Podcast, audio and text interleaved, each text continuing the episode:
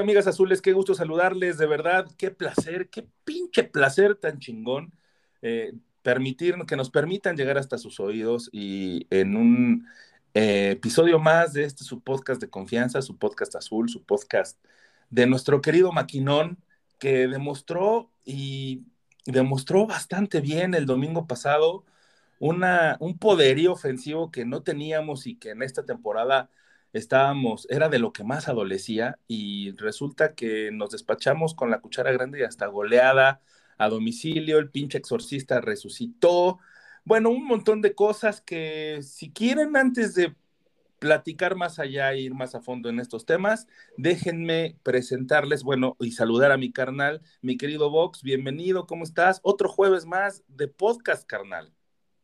¿Cómo estás, Nick? Pues la verdad muy contentos, ¿no? Con el paso del equipo. Esta pequeña susto que nos metieron con Necaxa creo que quedó totalmente en el olvido con la demostración que dio el equipo en el Nemesio 10. Y seguramente eh, lo disfrutaste igual que todos los que traíamos la playera puesta del Cruz Azul el domingo pasado, porque después de un primer tiempo bastante equilibrado, ¿no? A mí me parece que estuvo bastante bien jugado, que anotó primero Cruz Azul y que después eh, el Toluca empató los carteles. Resulta ser que en el segundo tiempo nos dieron una exhibición increíble y maravillosa. Yo no tengo ningún pero de alguien, de algún jugador en específico. Amén un poquitito, ahí estamos hablando de Angulo, pero sabemos que ese es su nivel, él no va a dar más. Entonces, este, pues no le podemos exigir más a alguien que sabemos de sus limitaciones, ¿no? Entonces, eh, redondeados todos los que entraron, redondeados todos los que jugaron. Gran exhibición de nuestro maquinón. Sí, ahí coincido contigo en el tema de Angulo. Creo que ya deberíamos estar viendo sus últimos minutos como titular al menos. Eh, la verdad que con este nuevo resurgimiento, vamos a llamarlo así, de Santi y, su enamoramiento nuevamente con el gol, pues se la va a poner difícil al, al profe, ¿no? Y también acuérdense que pues Morales y el propio Romero ahí van a levantar la mano, ¿no? Entonces yo creo que ya Angulo, chau, chau. ¿Y qué te parece si empezamos analizando, como siempre, como regularmente lo hacemos, el once inicial que, que fue con Corona en la portería, Mayorga, Domínguez, Pablo Aguilar y Escobar, que por cierto, Mayorga, este, qué gran partido dio. A mí me gusta mucho cada, me está gustando cada día más o cada partido que, que, que Mayorga eh, juega con esta camiseta azul, me está gustando muchísimo cómo juega. ¿no? Eric, Li- pu- bueno, Lira también es un, este, es un perro, güey. No, no, no manches, hay como tres jugadas ahí que, este, que está un poquito adelante de la media cancha del círculo central y que va, tiene que bajar hasta prácticamente la lateral y, y no suelta la presa, ¿no? Hasta que consigue lo que quiere, ya sea con falta o, o- o limpiamente con el balón en los pies, pero Lira es un perro incansable, ¿no? Igual que Vaca, Vaca también de un partidazo que no mamar, o sea, Vaca está poniendo en aprietos esa media porque, como tú lo mencionaste en alguna ocasión, era el, el- el- digamos, el que tenía que dejar la titularidad y está peleando con uñas y dientes porque lo está haciendo excepcional. Y ya adelante tenemos a Charlie Rodríguez, que es un refuerzo que cayó como anillo el dedo, ¿no? O sea, ¿quién extraña a Romo en este momento? Junto con Tabó, que tuvo sus primeros minutos de titular, eh, Antuna, que el brujo está haciendo las cosas este, de una manera excepcional anda jugando como no, como nunca lo habíamos visto, ¿no? Tal vez un poquito en la selección lo vimos así, pero nunca lo habíamos visto así. Y Angulo en la delantera, como mencionamos, que, que tiene un nivel mediano y que pues hasta ahí va, a dar, ¿no? Pero eh, de verdad que todos, bueno, hasta Juan Escobar estaba excepcional. Eh, híjole, es que yo no, me puedo pasar aquí todo el, todo este bloque hablando de absolutamente todos los jugadores y no tengo pero de ninguno. Sí, sí, el equipo en general anda muy bien, ¿no? Cada, cada posición tiene algunas bemoles, vamos a irlos desmenuzando poco a poco. En el caso de Mayorga, como dices, pues muy bien el ataque, pero también todavía le falta un poquito ahí en, en defensa, ¿no? Siento que le entran mucho por ahí.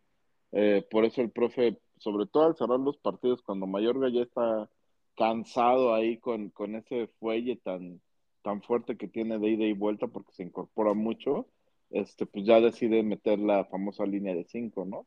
Lo que pasa es que ahora, eh, pues metes goles adelante y eso te cambia todo el partido, pero al final el cambio a línea de cinco lo hizo como siempre lo venía haciendo, a excepción del partido de Necaxa.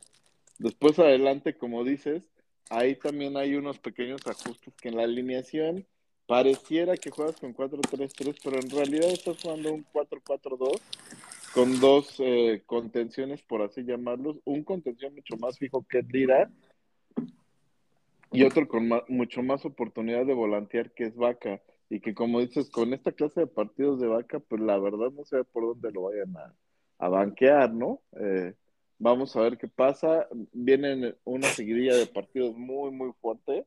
Entonces también vienen las dichosas rotaciones y ya ni siquiera por gusto, ¿no? Sino otra vez tienes que este, enfrentar muchos partidos seguidos o por lo menos eso pareciera, ya que eh, este, el Force pues parece que no va a ser rival el día de hoy. Y, y ¿a qué me refiero con este 4-4-2? Otra vez es Vaca, Lira, eh, los dos extremos, que en este caso fueron Tabó y, Antuna, y Charlie está jugando pues, prácticamente de pareja de nueve, eh, en muchas ocasiones inclusive más adelantado, y es por eso que Charlie está teniendo tanto gol, ¿no? No es tampoco una casualidad, no es que se puso la playera del azul y ya se convirtió en goleador, ¿no? Sino que la posición, la posición que le está dando el profe, pues es una posición mucho más pegada al, al delantero, si lo ven, eh, sobre todo si tienen la oportunidad de verlo en vivo, los que van al estadio el día de hoy, vean qué posición asume Charlie Rodríguez. Es el, el primero en presionar, el que presiona más alto, inclusive más alto que el, que el dichoso centro delantero. Y este, y eso le, cuando recupera la pelota Cruz Azul, le da la oportunidad de quedar en una posición muy ventajosa para eh, tratar de anotar. Entonces, bajo estos supuestos, creo que, que nos estamos acercando ya a ver el once titular de la máquina, claro que con, las vicisitudes que siempre se te presentan, ¿no? Que otra vez Tabó se vuelve a lesionar, eh, o bueno, a resentir de la lesión que ya traía y parece que va a estar dos o tres semanas fuera.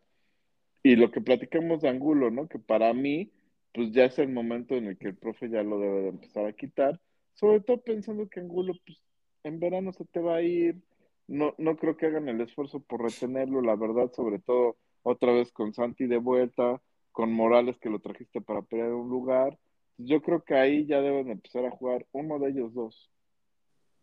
Y lo tiene, y te sirve como recambio, ¿no? O sea, finalmente igual y no es un gran, gran delantero, pero sí te ha creado oportunidades, o sea, sí ha tenido gol, y que bien te puede jugar en una Conca Champions sin ningún tema, ¿no? Sí, y en estas rotaciones, ahí también, como dices, pues, sí te puede ayudar, ¿no? Pero ya no lo vería tan clavado de titular.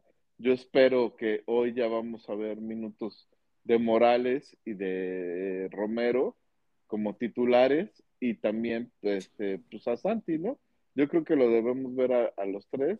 Ahora eh, ellos van a ser los que van a estar adelante, por así decirlo, ¿no? Y, volviendo al tema de, del Toluca Cruz Azul, eh, me parece súper interesante que, por ejemplo, el Cruz Azul tuvo 11 remates, pero 5 de ellos fueron al arco y 4 fueron gol, güey. O sea, la efectividad está increíblemente alta en ese partido, ¿no? Hablemos este, específicamente de ese partido.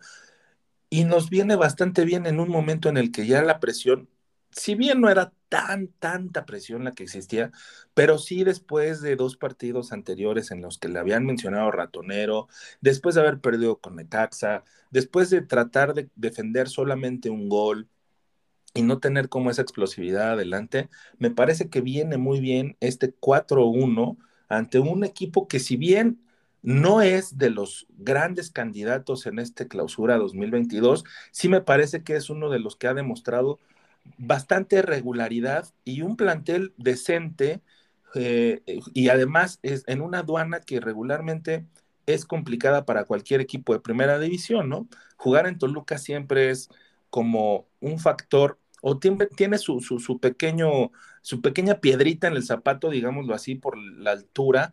Y si tenemos algunos jugadores extranjeros que, que apenas están incorporando, jugar en Toluca, pues es una aduana bastante complicada para ellos, ¿no?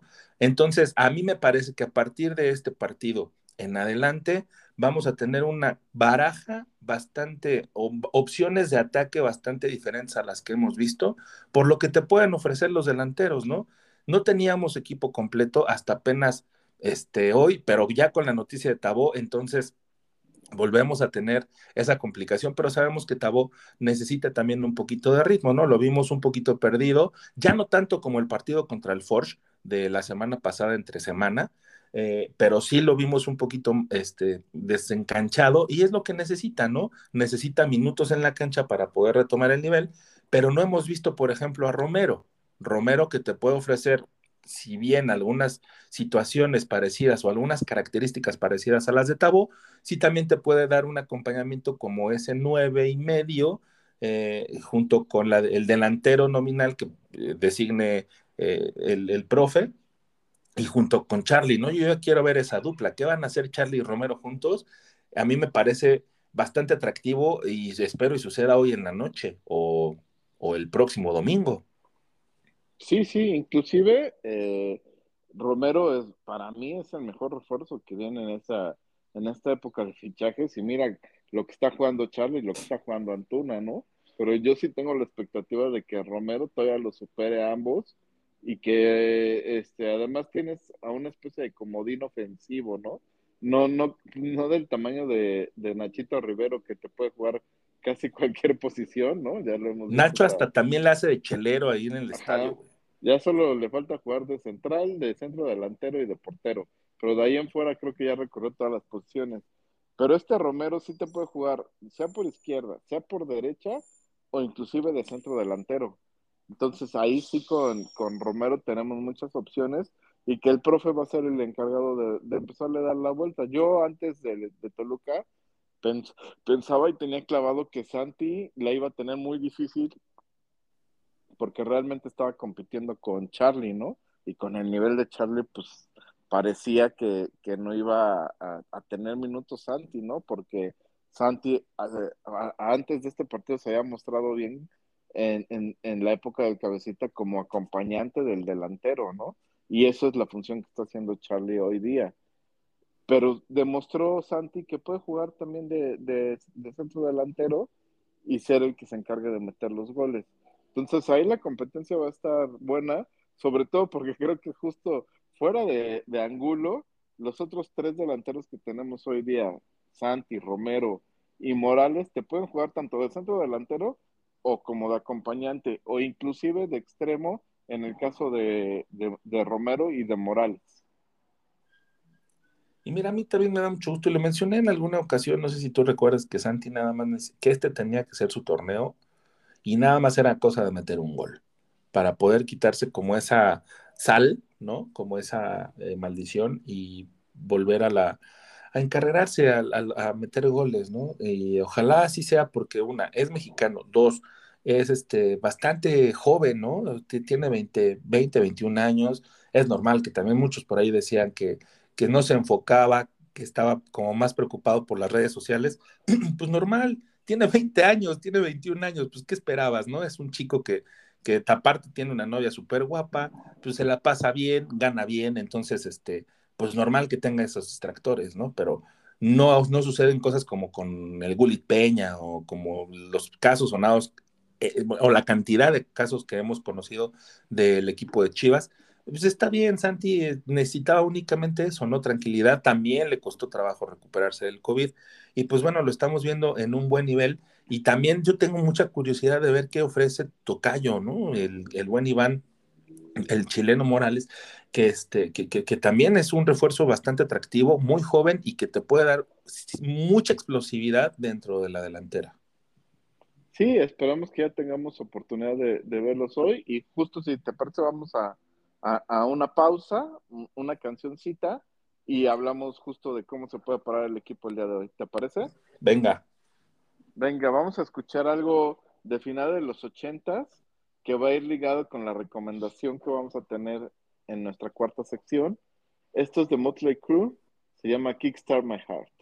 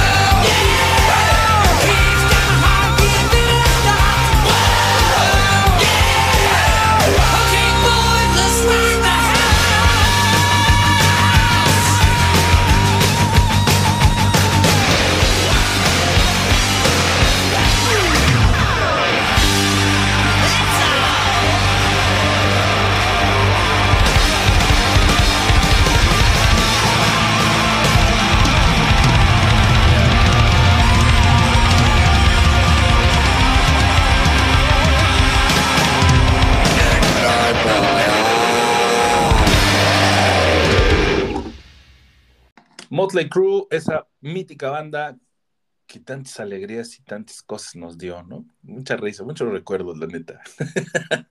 Buenos y malos también. ay, ay, ay, ay, ay, ese Nicky Six es un loquillo. Gran recomendación, mi querido Vox. Pero, ¿qué te parece si ahora platicamos un poquito del partido que se va a jugar el día de hoy en punto de las. Déjame ver a qué hora va a empezar. Tú tienes el 7:30, 7:30. 7:30. Ah, pues no es tan tarde. En punto de las 7:30 en la cancha del Estadio Azteca. Cruz Azul se mide ante el Forge con todas las de ganar. Vamos ganando 1-0, recordemos. Y pues la verdad es que este equipo canadiense no parece por dónde pueda ofrecer eh, tu resistencia, ¿no? Un partido a modo para mí, para justo tener esta nueva delantera, ¿no? Y pensar en darle descanso a las, a las figuras de que hasta ahorita han sobresalido en el equipo. Llámese un Charlie, llámese un Antuna. Este, vamos a ver qué tanto arriesga el profe. Pero yo sí me atrevería que adelante podemos ver a Morales, a Romero y a Santi de titulares. Y, y, además está bien, viene bien guardar a tus titulares porque se viene partido, bueno, tenemos partido del día de hoy en la noche eh, como local, digo, no es necesario el viaje, pero luego también es complicado porque las piernas también pesan, ¿no?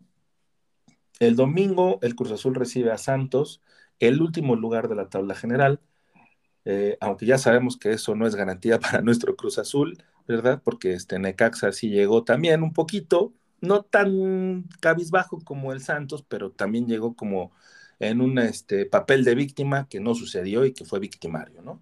Y dentro de prácticamente una semana eh, se tiene que hacer la visita ante Tigres, que también es un partido complicado, y el sábado 5 de marzo el Cruz Azul recibe al Puebla. Entonces, viene un calendario bastante complicado más de la semana que entra, ¿no? Porque si bien el Forge es un equipo que probablemente no te, no te ofrezca mayor resistencia y que jugando con banca pueda sacarlo adelante, pues es, una, es un alivio. El domingo probablemente Santos tampoco sea como un equipo que te represente mucha complicación y que puedes jugar y meter tu banca si es que te pones adelante en el primer tiempo, pues el segundo tiempo lo puedes utilizar a tus hombres de recambio y entonces equilibras el esfuerzo, ¿no? Pero Tigres y Puebla yo creo que son dos de los equipos que nos van a decir cómo estamos eh, parados y cómo estamos de nivel y cómo, cómo andamos de todo, ¿no? Sí, coincido plenamente y además hay que tomar en cuenta que si se pasa, ay, perdón, que si se pasa la llave, este, se ven en otros dos partidos entre semana de Conca Champions, ¿no? En el mismo mes de marzo. Entonces, por eso yo decía que viene una seguidilla de partidos muy complicada en cuanto al ritmo de juego, ¿no? Y como dices, con algunos rivales, pues ya de más nivel, ¿no? todos nos saboreamos ese duelo contra Puebla, que ojalá que los dos lleguemos en la punta para que sea como un duelo, duelo por el liderato, ¿no? En ese momento. Sí, pues actualmente, por ejemplo, Puebla tiene 14 puntos, está en solitario en la posición número uno, Pachuca en el lugar número 2 con 13 puntos, pero tienen la misma cantidad Cruz Azul junto con Tigres, ¿no?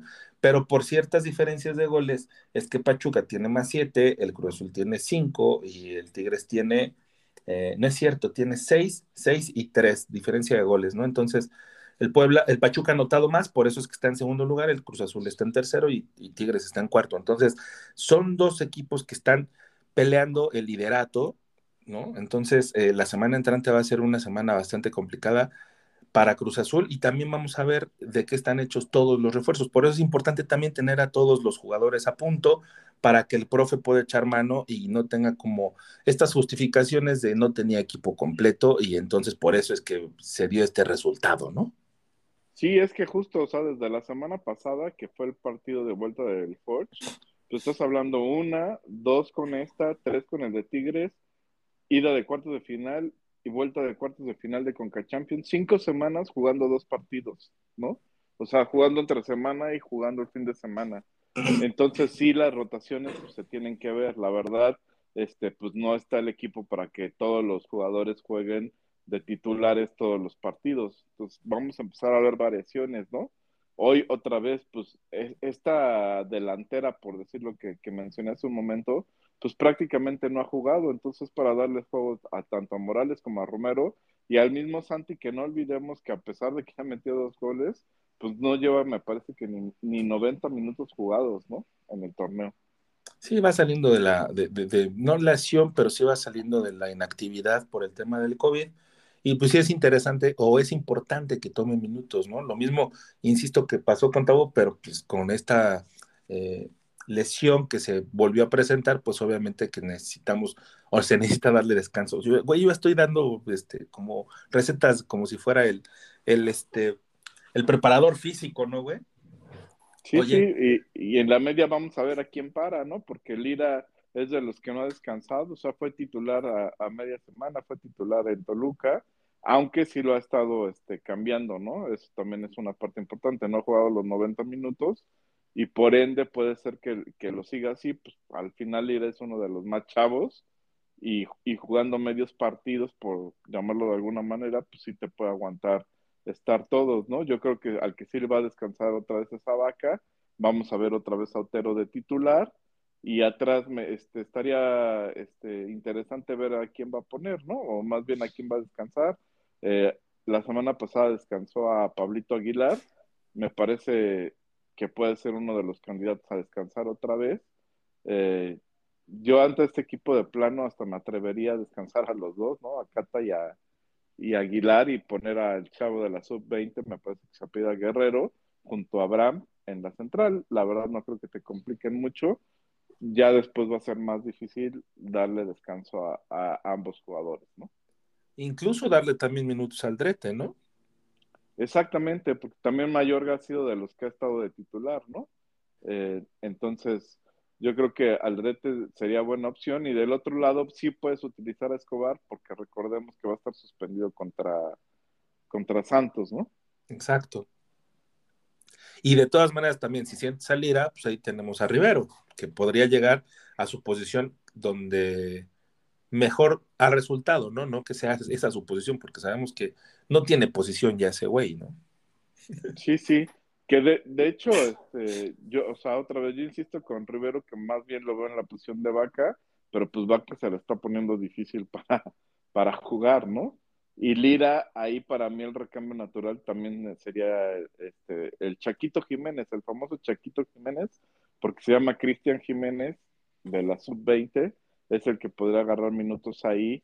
Y otra vez, sobre todo aprovechando eh, este partido, ¿no? El eh, rival. Que ajá, que creo que es el, el, que está más a modo como para darle minutos a estos chavos de la sub-20. Por ahí Huescas, pero Huescas la veo más difícil que inicie de titular porque eh, precisamente hablamos de, del tridente que tienes arriba, Mazotero, ¿no? Oye, y dejando un poquito de lado el Forge y enfocándonos un poquito al próximo domingo, es el regreso de Caixinha al Estadio Azteca a enfrentar a, su ex equipo, el Cruz Azul, y probablemente, si todo sale como está planeado, o sea, que gane el Cruz Azul y que gane con jerarquía, pues podría ser el adiós de Caixinha, ¿no? Sí, la verdad que estaría increíble que, que el mismo Cruz Azul se encargara de que fuera su último partido de, de liga con el Santos, pues le está yendo muy mal. Ayer perdió y queda fuera de la, de la Conca Champions, que es importante mencionarlo, ¿no? Esa era la llave que nos corresponde para eh, los cuartos de final. Entonces, si avanzamos, nos tocaría jugar contra Montreal, nos tocaría ir otra vez a Canadá, y dentro de este desgaste que mencionamos, pues súmale un viajecito más a Canadá que no está tan cerquita, ¿no? A veces pareciera, ah, sí, es aquí arribita, pero no, son casi cinco horitas de avión. No, y sí es pesado, porque aparte también es cambiar el clima, güey. O sea, el clima también ahorita ya en Canadá, como pudimos verlo en el partido contra el Forge, pues el viento estaba soplando increíblemente y estábamos más cerca de los cero grados que otra cosa. Entonces, eh, sí, no estamos hecho, acostumbrados a, esos, a esas temperaturas, güey. Ayer juegan a menos 18 grados el Santos contra Montreal. La, la gran ventaja que tiene o que vamos a tener es que ese estadio sí está echado. Entonces, sí vas a sentir el frío, pero no tanto las inclemencias de, del clima como sí lo fue con Force, que el puro viento como hace que se moviera, ¿no? No mames, nada más faltó que pasara ahí un perro, güey, o algo así. O bueno, un alce, porque aquí allá no hay perros, hay alces, ¿no? Entonces imagínate de repente así un alce en, en medio del campo, así, ¿qué pasó, chavos, no? Sí, pero ya retomando, como tú dices, contra Santos, pues vamos a ver primero cómo, cómo este, suple la, la ausencia de Escobar, ¿no? Porque tiene ahí varias, o sea, puede meter al Shaggy, una de ellas, puede inclusive tirar al Cata de, de, este, De lateral. de Y meter a lateral Abraham. y meter a Abraham. Eh, puede este, meter al derecho a la izquierda, o puede este, bajar a Rivero, ¿no? Ahí a la lateral derecha. O sea, por lo menos esas tres alternativas las veo en el, en el 11, ¿no?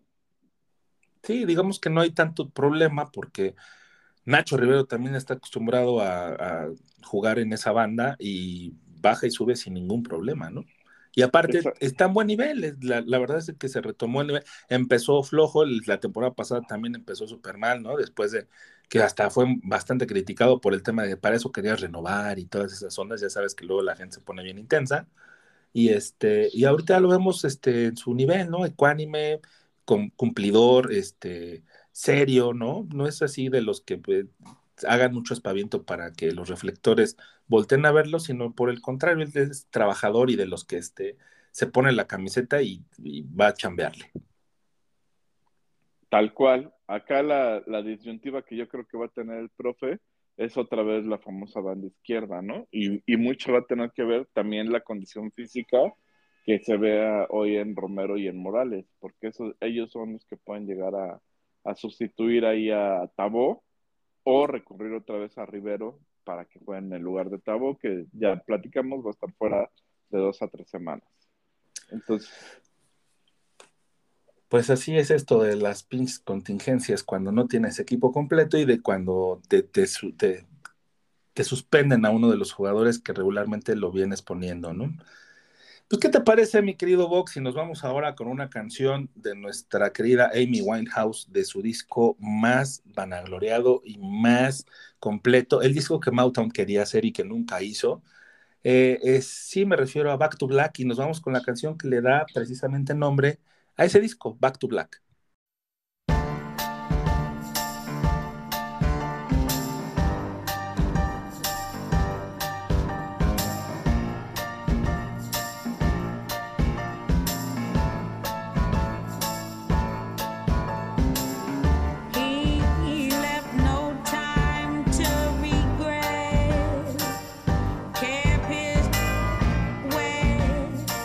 same.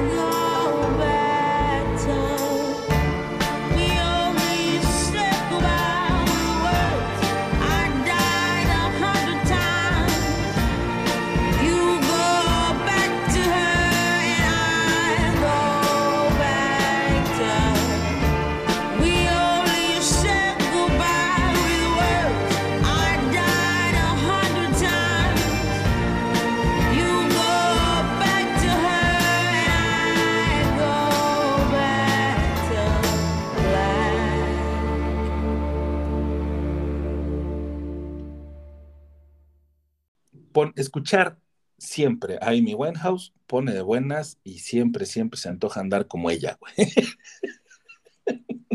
en el limbo, güey. No, pues qué, qué desperdicio. Bueno, qué, qué mal pedo, ¿no? Pero si no, nos hubiera convertido también en esta leyenda que ya es. Sí, pues lástima de, de vida tan corta, ¿no? Pero pues nos deja el legado musical que, que parte de ello acabamos de escuchar y pues siempre creo que va a ser recordada por eso. Aunque yo sí tengo un reclamo, nos dejó muy pocos discos, güey. Entonces, este, ahí sí, hay muy poquito para escuchar de ella, pero pues lo poquito lo dejó bastante caldoso. Entonces, este, es bastante, bastante agradable escucharlo de vez en cuando y espero que para ustedes haya sido igual. Mi carnal, ¿qué te parece si nos vamos a platicar un poquito de lo acontecido en la, en la Champions League? Este, estos, estos eh, grandes equipos de, Europa que ayer hubo un partidazo que, terminó en empate, ¿no? El Manchester United visitando al Atlético de Madrid. Híjole, qué, qué- qué- qué gran partido dieron, ¿eh? Sí, me gustó mucho, sobre todo el Atlético. Fíjate que no lo esperaba tan bien, sobre todo, digamos, la primera mitad. eh, antes de que empezara a hacer los cambios el Cholo, la verdad que el Atlético muy bien. No se veía por dónde el Manchester le pudiera empatar el partido. Sin embargo, pues ya con los cambios se descompone un poquito el equipo y ahí aprovecha el Manju para empatarlo y deja una eliminatoria que, que va a estar eh, muy buena en el partido de regreso, ¿no? El gran partido de Héctor Herrera, a diferencia de lo que habíamos visto de él aquí en la selección, ¿no? Muy criticado el guapo Herrera, pero este, en su equipo está dando la campanada y más en, un, en una competición como esta, ¿no? De alto nivel.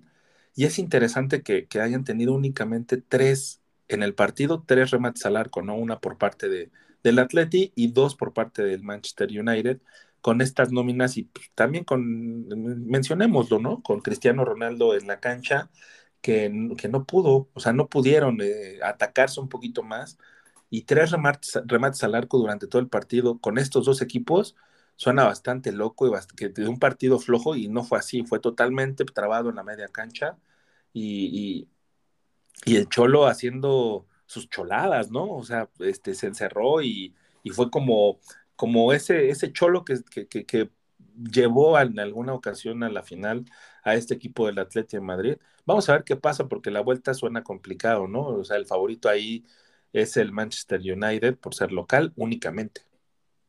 Sí, sí, recordemos que también ya en la UEFA Champions League ya se quitó el, el criterio de desempate de goles de visitante, entonces eh, pues puede haber ahí tiempo extra y demás, ya de una forma más sencilla, por así decirlo, ¿no?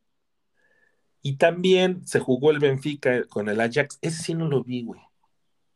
Ese sí Yo no lo lo estuve vi. viendo a, a minutitos porque justo el Ajax sacó una playera bien bonita de en honor a Bob Marley y este y pues estuve ahí como cambiándole a, a ratitos y la verdad que, que estuvo bueno, estuvo entretenido el partido, 2-2 terminan y también como dices, pues prácticamente nada para nadie en, es- en estos dos duelos. Ahora vamos a ver cómo se desempeñan tanto en, en- en Manchester como en, como en Holanda. Y de los partidos del martes, el, la- el Villarreal también empató a uno con la Juventus y el Chelsea 2-0 contra el Lille. Entonces ahí el único que saca ventaja clara, pues sí es el Chelsea, sobre todo porque lo hace de, este, de, de local, pero ya no le va a costar tanto trabajo ir a, a Francia, ¿no? Y hablando en compendio, el único que sacó ventaja clara es- fue el City, güey, porque de visitante cinco goles al, Lisboa, al Sporting Lisboa, güey, esa madre ya está este, Sí, esa ya, ¿no? esa ya está más que cantada, ¿no? Eh, Justo fueron de los partidos de la semana pasada.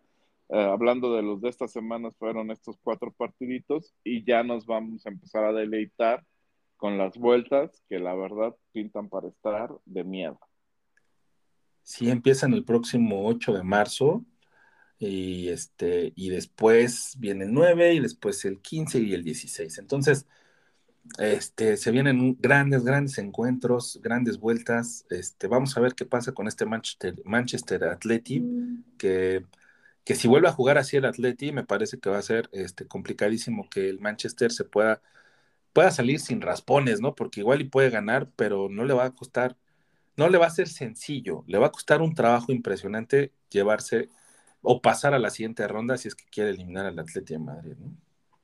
Sí, tal cual lo dices, ¿no? Eh, eh, la llave que pinta más pareja, tal vez junto con el, el del eh, Bayern, pero pues Bayern sabemos que en su casa se crece y entonces no creo, la verdad, que les cueste tanto trabajo eliminar al RB Salzburg, que le sacó el empate en la ida, y el otro partido que pues, todo el mundo nos estamos comiendo las uñas, pues es el del Real Madrid PSG, ¿no?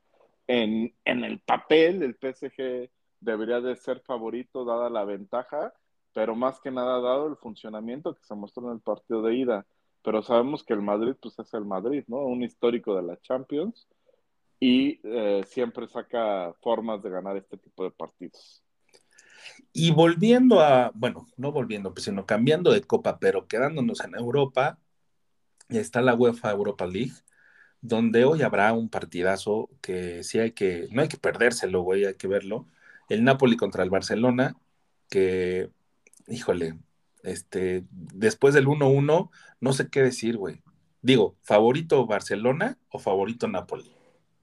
pues las casas de apuestas dicen que el favorito es el Barcelona, ¿no? Sobre todo por el funcionamiento que han contado en las últimas fechas con, con Xavi y pues este dúo, como el dúo de chavitos que traen Pedri y en Gaby, que la verdad están haciendo unas locuras y las incorporaciones que han sido importantísimas de, de Auba y de este Adama Tauré, ¿no? Entonces creo que por ahí el Barcelona puede sacar el resultado en el estado, en el estadio Diego Armando Maradona, pero como bien dices, no creo que sea un partido fácil, va a ser un partido muy sufrido y eh, pues sí va a definir mucho de lo que es la temporada del Barça, ¿no? Porque creo que, creo yo que ya es el único título al que puede aspirar, al quedar fuera de la Copa del Rey y al estar, pues ya cuartos en la liga, pero sí a, a 15 que pueden ser 12 puntos del Madrid y por más que juegues ahí te pones a nueve. La verdad no hay forma. Yo creo que el Barça, si llega a, subir al segundo lugar de la liga, va a ser un temporadón por donde lo agarró Xavi, ¿no? Pues vamos a ver qué nos ofrece este Napoli-Barcelona el día de hoy en punto de las dos de la tarde. Eh, y pues estoy viendo, no hay otro partido así bastante interesante, así que hay cuatro partidos hoy a las dos de la tarde, ¿no? El Rangers contra el Dortmund, el Betis contra el Zenit y el Braga contra el Sheriff.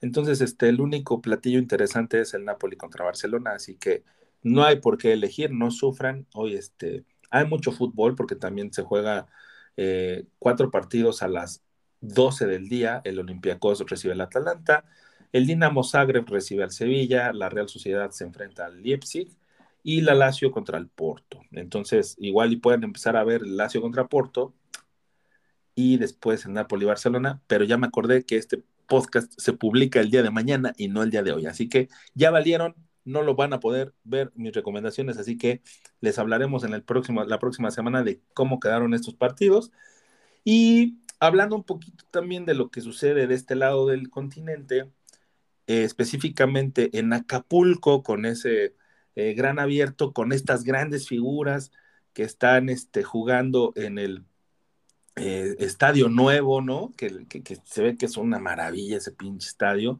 Hablamos un poquito de, los octavos de final donde Zverev se puso enfrente o pasó, o mejor dicho, Zverev ganó su partido a las 5 de la mañana, güey. Esa fue la pinche noticia porque todos los partidos que estaban previos se fueron alargando un poquito más. Entonces Zverev estaba calentando a la una de la mañana y resulta ser que lo gana. Pero el día de ayer, el día miércoles, en el juego de dobles, que pierde, eh, que, pierde junto con su, compañero de equipo, hace un berrinche increíble y le tira unos raquetazos a la silla del juez. Entonces resulta ser que, pero aparte le dijo idiota, le empezó a decir idiota desde el principio y desde antes de llegar a, la zona donde eh, le dio los raquetazos, güey, eso, es un escandalazo, ¿no? sé, yo creo que se le metió el, espíritu de Djokovic, porque ya sabemos que, Djokovic es así, que es visceral y que es este, es un poquito este, atrabancado, el, jugador número uno del mundo.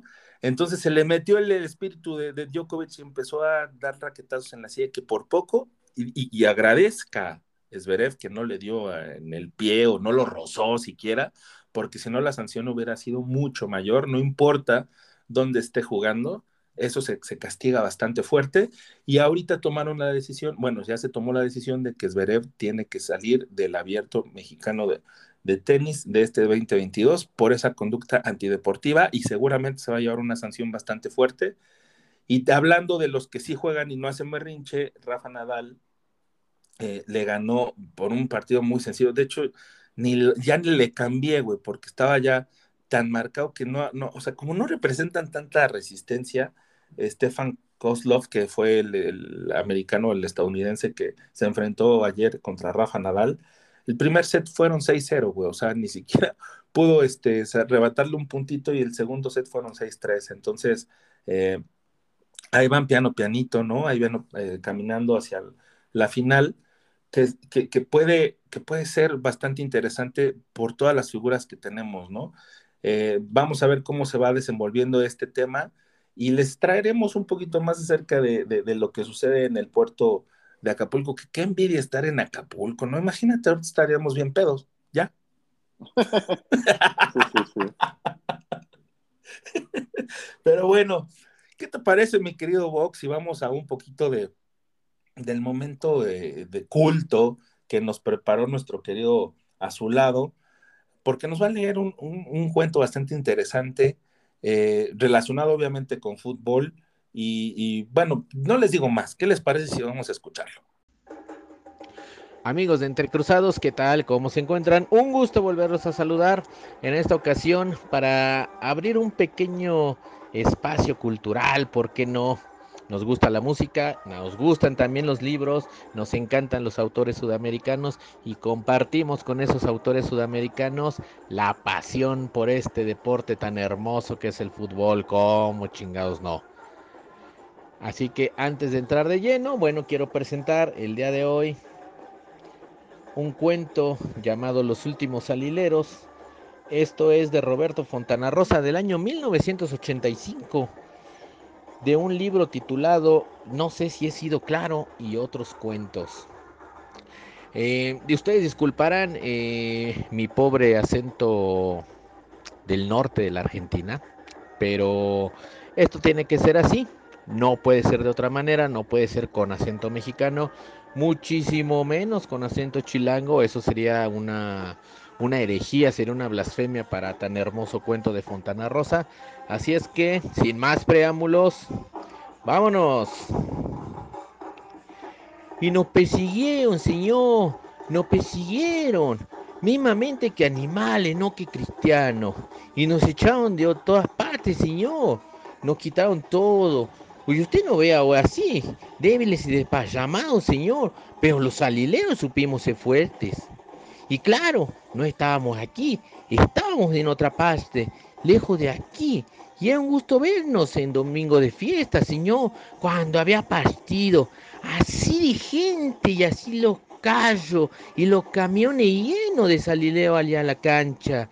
Con estos colores, señor, con lo que ustedes ven la vincha y la cancha, señor. No sé si había alguna otra mejor en todo el país. Vea lo que le digo. No sé si había alguna mejor. Y venían Boca, River, también San Lorenzo, y se iban humillados, señor. Los grandes que decían que eran, señor. Los grandes. Pero de aquí se iban con la cola entre las piernas. Y es una fiesta eso, señor. Y ahora nadie se acuerda de los alileros, nadie se acuerda de cuando éramos fuertes y llenábamos de bandera de trapo la cancha. Nadie se acuerda, señor. Ni saben por qué nos llamamos alileros, señor. Ni eso recuerda a la gente. Venían River o Boca o San Lorenzo con esos equipos bárbaros. Y cuando se venían al ataque, nosotros gritábamos, salile, salile, y gritábamos a lo nuestro para que le hicieran caso, Señor. Y por eso nos decían los salileros. Y ellos se venían con todas esas estrellas famosas que salían en las figuritas y en la tapa del gráfico, Señor. Una vez por año venían. Y ahí en nuestra cancha se hacían pequeñitos, concha su madre. Y se quedaban los pobrecitos cuando no venían a nosotros en la tribuna repleta. Que cuando me acuerdo, me viene la lágrima a los ojos, señor. Y siempre la justicia en contra. Siempre la puta justicia en contra. Y como no podían con nosotros, los porteños nos ponían a los jueces en contra. Nosotros éramos buenos, señor, buenazo. Gritábamos nomás a grito pelado para alentar a los nuestros. Y alguna piedra de vez en cuando. También cuando ya veíamos que la justicia era muy grande o los contrarios muy superiores. Esa es la verdad, señor. A nadie le gusta verse humillado en su propio campo. Pero nada más que eso. Y empezaban a perseguirnos, señor. Siempre los jueces en contra. No penalizaban, señor. No echaban jugadores por pavadas, señor. Y los linieres, señor. Si yo lo ojo. Y veo todavía esa bandera amarilla y ferina levantada, señor. Porque cuando alguno de los nuestros había invadido terreno prohibido, terreno prohibido, señor, si la cancha era nuestra. La habíamos levantado nosotros mismos, con esfuerzo, Señor, con sacrificio. Era nuestro orgullo. Siempre los porteños persiguiéndonos. Y es cierto que degollamos a Candelo, Señor. Pero ellos habían quebrado a Solibarrieta. Candelo, el juez Candelo, permítame que escupa, señor.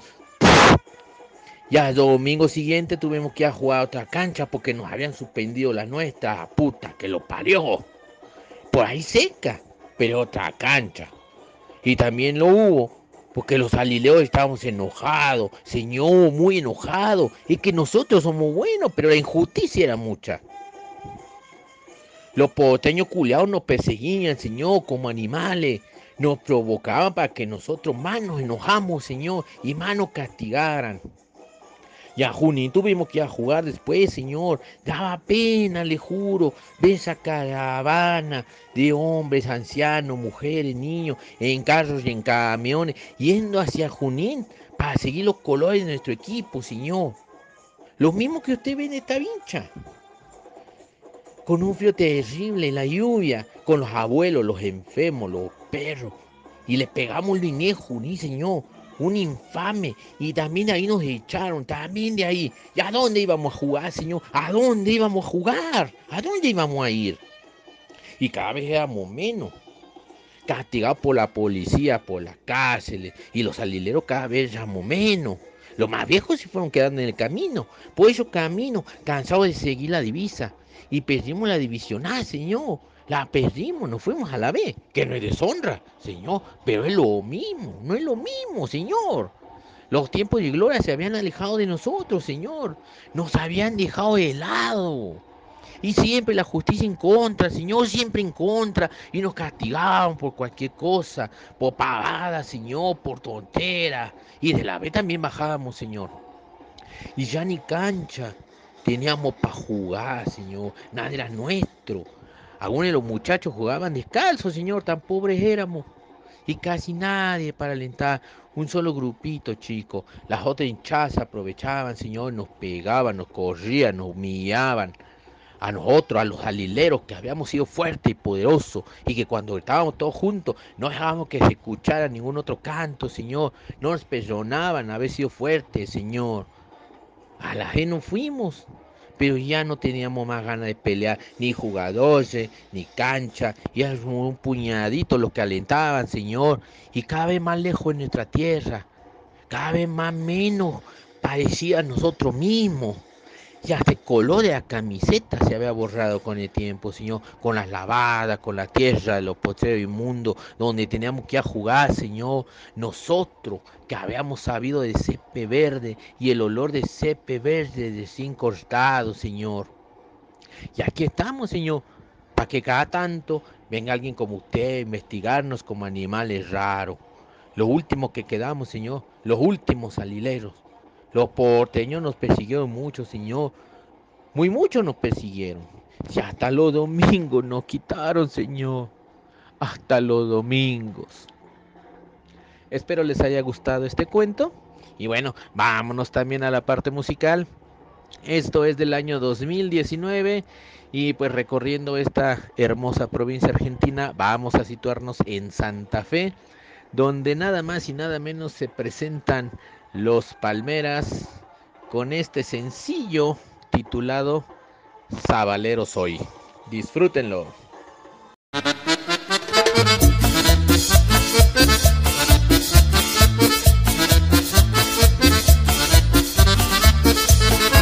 No hace falta que les diga que soy raza, por mi fiel escapa el alma sabalera.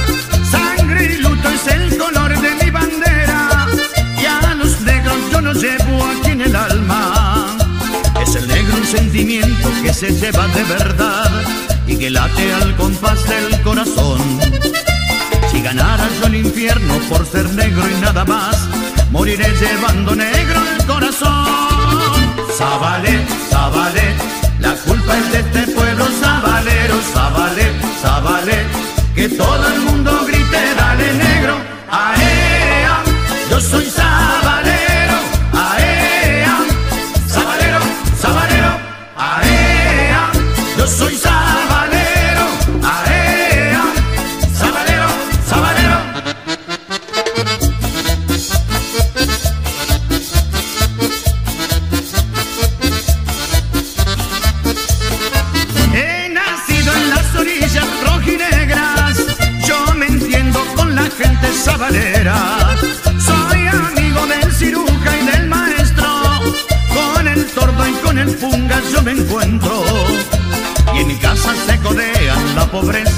señor, con el cura, el judío y el pastor. Aunque me ganara el cielo por cambiarme de color, moriré llevando negro el corazón.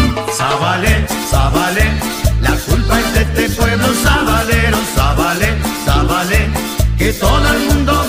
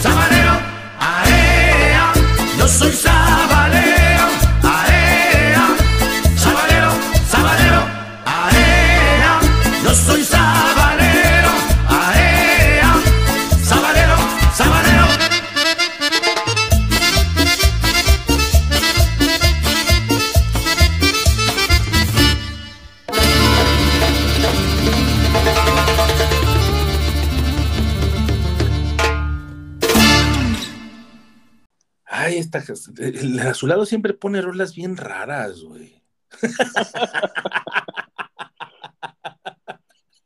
Le sale No, el sabor no. que trae adentro.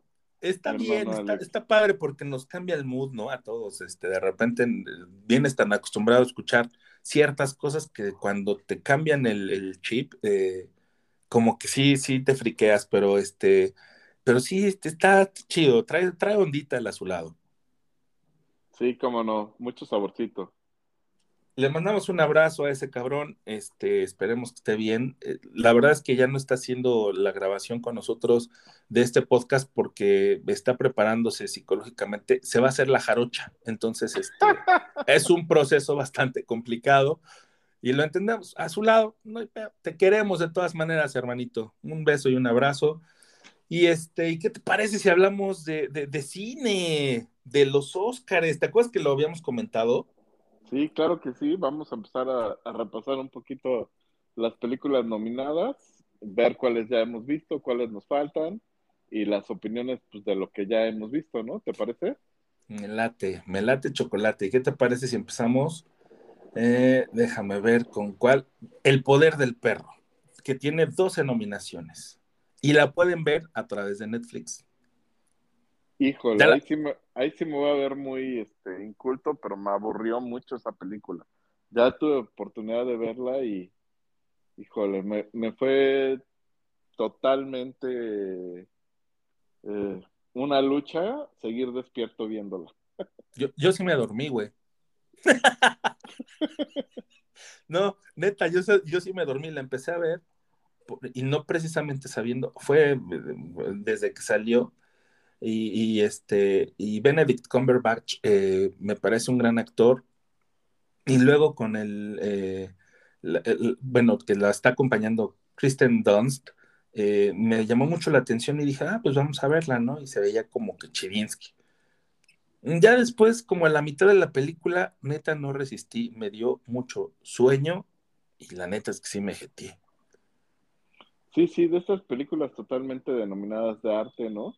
Que digo, por algo deben de estar nominadas. Me parece que tiene un- unas tomas bastante bellas y demás, pero en general para mí la historia es lo que no, no, o sea, una no te atrapa, dos, no sabes como que qué historia está contando en realidad, ¿no? Porque te empieza a contar como la, Del la papá. historia, ajá, del papá, luego de, de los hermanos, de la que se convierte en su esposa, del hijo del- de la esposa, y al final no sabes ni de qué va la historia en realidad, ¿no? Sino que te empieza a, contar como fragmentitos de cada uno sin ni siquiera lograr, yo creo, esa, ese hilo conductor de la película.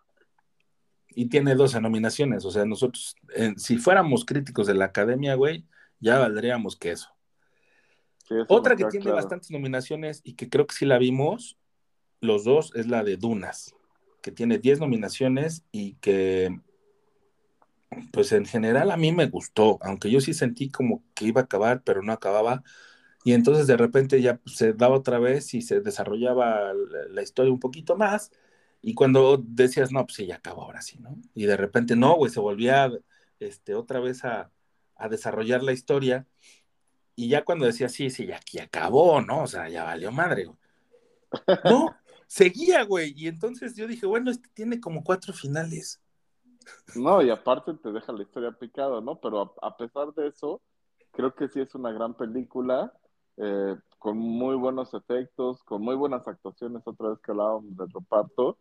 Y aquí sí, a pesar de que pues estás hablando de un universo totalmente construido y demás, y que a veces cuesta el, eh, agarrarle a, todo, a todos los participantes, este, sí le terminas entendiendo perfectamente qué es lo que está sucediendo, el por qué se, se dan los guamazos, como quien dice, y todo bastante bien, ¿no? Eh, o sea, para hacer un, un tipo de película estas de ciencia ficción, la verdad que muy buena, no creo que le den el Oscar a mejor película, pero sí vale la pena verla. Y luego más que tiene a sus dos estrellas, este, ¿no? Que están de, de moda, que es este Timothy Chalamet y Zendaya, güey, este, pues todos los chavitos ahorita están mojados por ver esas películas, ¿no? Así Entonces es. también es, este, fue gran atractivo en la, en la taquilla. Una que me llama muchísimo la atención y que estoy esperando ya que salga para correr al cine y verla es la de Belfast, que únicamente he visto el corto y que se ve que está chula, no, no bonita, chula. Sí, también me llama la atención y pues tendremos que esperar para verla, ¿no? Es este autobiográfica, si no me equivoco, ¿no? Sí, es este. Eh, aparte es en blanco y negro, güey. Luego esas películas se ven bien bonitas. Y es eh, ambientada en los tumultos de Irlanda del Norte, ¿no? A finales de los 70. Entonces, muy interesante me parece que va a resultar esa película. Y seguramente me voy a tener que llevar mis Kleenex porque hay que moquear ahí sabroso. Seguramente. Una que sí de plano me, me niego rotundamente a ver por el tema de que son este, musicales es eh, Amor sin barreras, güey, de Steven Spielberg. ¿Tú ya la viste? No, estamos igual, tampoco soy fan de los musicales, entonces tampoco creo que la vaya a ver. Bueno, ojalá y no gane nada, ¿no? Entonces, este, tiene siete nominaciones, entre ellas también Mejor Película, es de Steven Spielberg. Puede ser candidata también por esas dos este, antecedentes, ¿no? Es un eh, clásico de Broadway, es una garantía de Steven Spielberg y es un clásico de Estados Unidos en- también, entonces puede ser este que también se lleve ahí una sorpresa, ¿no? Bueno, llegamos a Ray, Williams, ¿no? Aquí le pusieron el método Williams, cosa muy rara, pero es la historia del papá de Venus y de Serena Williams, donde nos habla de Richard Williams, el papá, y de cómo eh, trabajó con ellas desde pequeñas para llevarlas hasta la cumbre y hacerlas este fenómeno del tenis en las que se convirtieron, ¿no? Una, la primera Afro Venus, la primera este, negra llegando en primer lugar al top número uno, y Serena Williams, que sabemos que ha sido la, la, tenista, la mejor tenista de la historia, sin importar su color de piel, ¿no? O sea, ha sido un monstruo y revolucionó. Le pusieron un, un poquito de, de, de, candela al, al, tenis femenil porque este, antes de ellas, eh, hay un antes y un después de ellas, ¿no? Entonces, este, la película está bastante interesante. A mí me, gustó mucho la actuación de Will Smith. Yo creo que es de mis actores favoritos actualmente. Hay un momento donde sí dije, ay, pinche lágrima se me va a salir. Y este, muy, muy este, emotiva la película, ¿no? De verdad está bastante entretenida. También tiene eso, ¿no? Que es, este, no te aburres, güey. Sí, claro, y, y, además, pues de las favoritas de este podcast, hacer una película que trata de un tema deportivo, ¿no? Además, además, y de un tema deportivo que es de mis favoritos también. Bueno, continuamos con No Mires Arriba, esta producción de Netflix. Eh, ah, por cierto, la de Richard la pueden ver en HBO. Me parece que está en HBO en Amazon, no me acuerdo. En HBO. Ah, muchas gracias. Y una, una producción de Netflix donde híjole, hay tantas estrellas, pero los principales son eh, Jennifer Lawrence y Leonardo DiCaprio, es No mires arriba, que es como una sátira, una comedia negra, un este, tiene mucho de todo, ¿no? Eh, donde te, te, te, dicen o te cuentan la historia de, de estos astrólogos que se dan cuenta que viene un cometa para la Tierra y que a nadie le importa un carajo. Entonces, este, Dicen que te da coraje. A mí la verdad tampoco me gustó tanto, güey. A mí sí me gustó bastante, fíjate, esta de, de Don't Look Up. Sin embargo, sí siento que es un humor pues, muy específico y en el cual sí tienden a exagerar mucho las cosas, ¿no? Sí, a mí no me gustó precisamente mucho por, por lo mismo que mencionas, ¿no? Que es este muy gringo el, el humor, no es como generalizado. Obviamente, pues tenía que ser pero este, pero también eh, hasta absurda se me hizo, entonces, este, incluso al final también es así como, bueno, el efecto de, de ellos en la cena, este, al final es, este, increíble, ¿no? Sí, sí, sí. Ese, ese efecto está poca madre, güey. Cuenta con cuatro nominaciones y les digo, la pueden ver en Netflix. Una que no sé si vayamos a ver antes de la entrega de los Oscars es Drive My Car que es esta película japonesa que yo no tengo ni puta idea de qué chingados va, de qué chingados trata, güey. Pero voy a leer lo que dice. Basada en una historia de Haruki Murakami, o sea, wow. Drive My Car reflexiona sobre la soledad, la pérdida, el perdón y la culpa. Ha vencido no, ha ganado premios en Cannes y en los Globos de Oro a los Oscars 2022 llega con cuatro nominaciones en las categorías de Mejor Película, Mejor Director, Mejor Guión Adaptado y Mejor Película Internacional.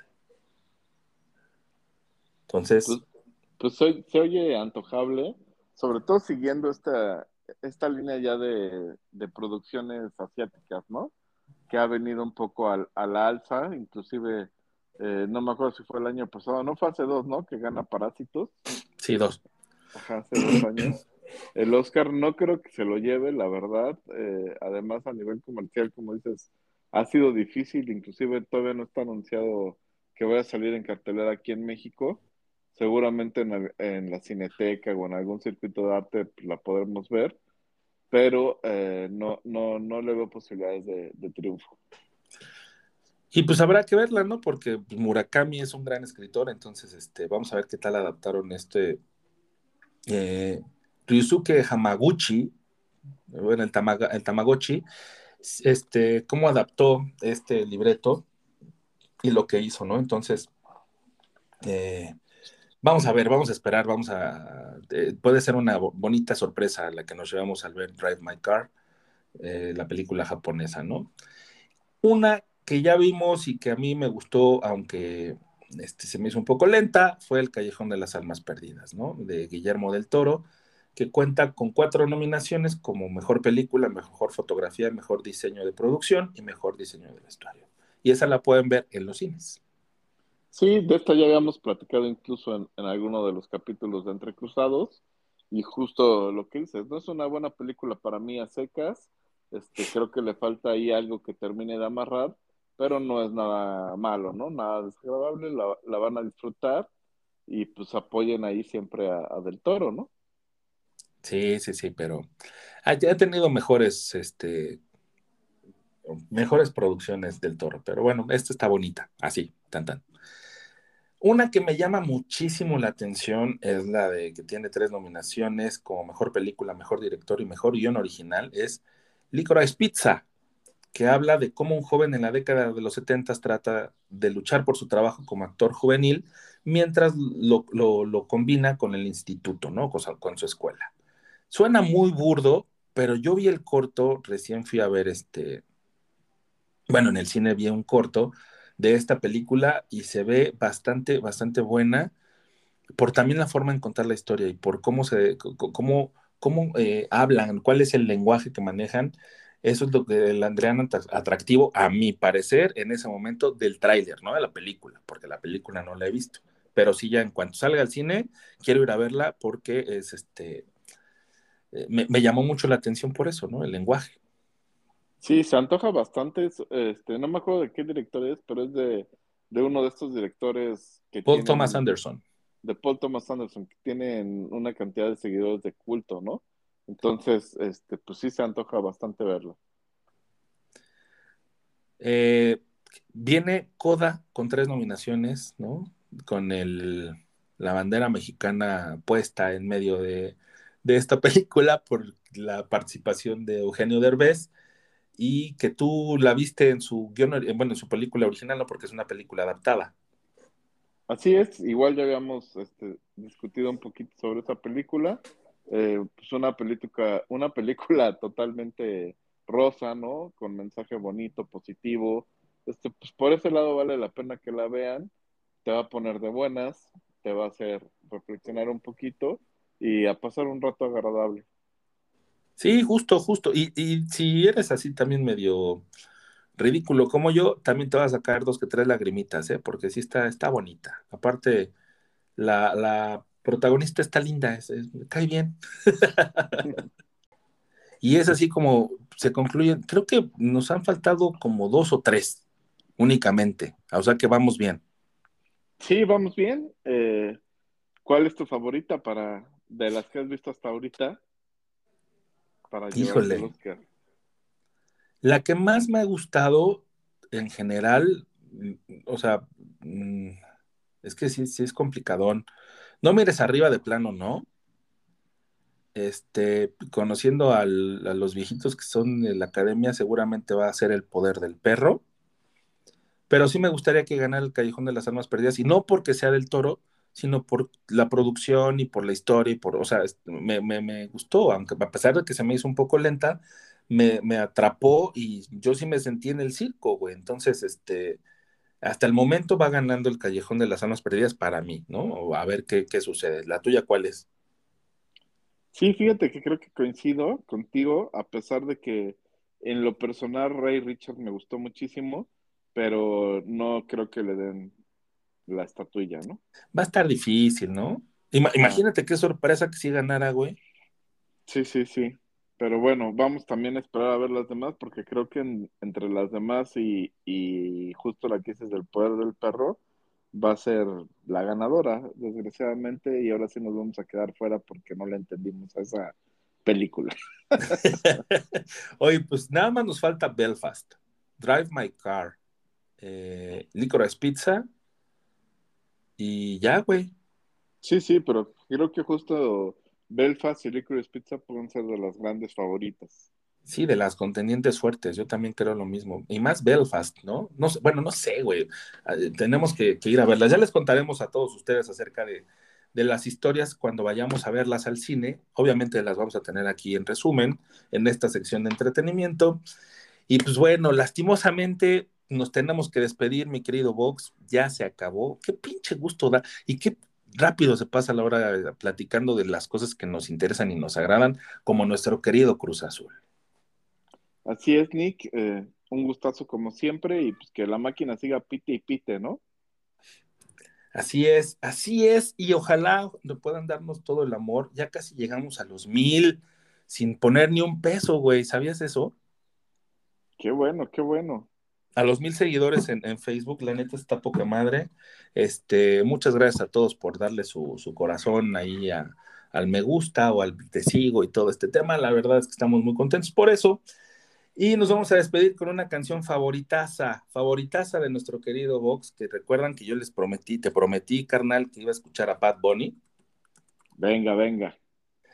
Pues bueno, hicieron un disco este güey junto con el colombiano J Balbi. Y hay una canción que me llamó muchísimo la atención, que justo se llama así, la canción. Entonces, este, tiene buen ritmo, tiene buen feeling, tiene buen flow. Entonces los dejamos con esa y nosotros nos vemos el próximo fin, el próximo viernes en este su programa, su podcast favorito. Ojalá y puedan eh, otra vez dejarnos eh, llegar hasta sus oídos y los dejamos con J Balbi y Bad Bunny en esta canción que se llama La Canción.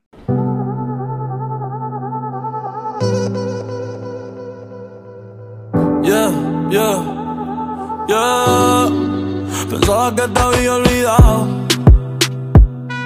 Eh, pero pusieron la canción.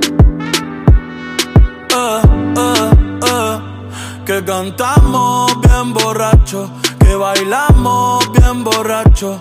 Nos besamos bien borracho los dos. Pensaba que te había olvidado. Eh, pero pusieron la canción. Eh, eh, que cantamos bien borracho, que bailamos bien borracho, nos besamos bien borracho los dos. Que te había olvidado. Justo cuando creía que por comerme a dos o diez te olvidaría. Cogí un respiro y me salí de la vía. Y como un pendejo no sabía lo que hacía. Nunca lo superé, nunca te superé. Hasta me aprendí toda la balada en inglés. Respiré y conté hasta tres. Eres la fantasía oscura de Kanye West, bebé. Hace tiempo lo barato me salió caro. Ya solo tuiteo a la loca disparo. Como olvidar la bella que era en el carro. La que aquí yo solo pensaba que te había olvidado. Yeah, pero pusieron la canción. Yeah. Que cantamos bien borrachos, que bailamos bien borrachos, nos besamos bien borrachos los dos. Pensaba que te había olvidado, eh, pero pusieron la canción. Que cantamos bien borracho, que bailamos bien borracho, nos besamos bien borracho los dos. Ey, ey, ya hace tiempo no venía a mi cabeza, pero ya van par de cerveza. Y me acordé de cómo tú me besas, de todos los polvos encima de la mesa. Y en el carro, la playa, el motel, en casa de tu pai cuando yo te iba a ver, las veces que tu mai nos llegó a coger, tú brincando mojadita, sudando Chanel, yo sé que lo nuestro es cosa de ayer y me pone contento que te va bien con él, yo ni te extrañaba ni te quería ver, pero pusieron la canción que te gustaba poner y me acordé de ti cuando me hiciste feliz, se acabó pues me fui, ey, yo mismo me río de mí porque pensaba que te había olvidado. Pero pusieron la canción. Yeah. Que cantamos bien borrachos, que bailamos bien borrachos, nos besamos bien borrachos los dos.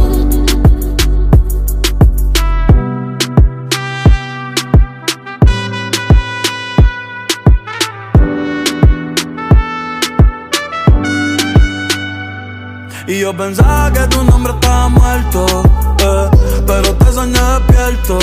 Ey, hoy salí pa' la calle suelto, sin sentimiento, el corazón desierto. Y yo pensaba que tu nombre estaba muerto, pero te soñé despierto. Hoy salí pa' la calle suelto, sin sentimiento, el corazón desierto.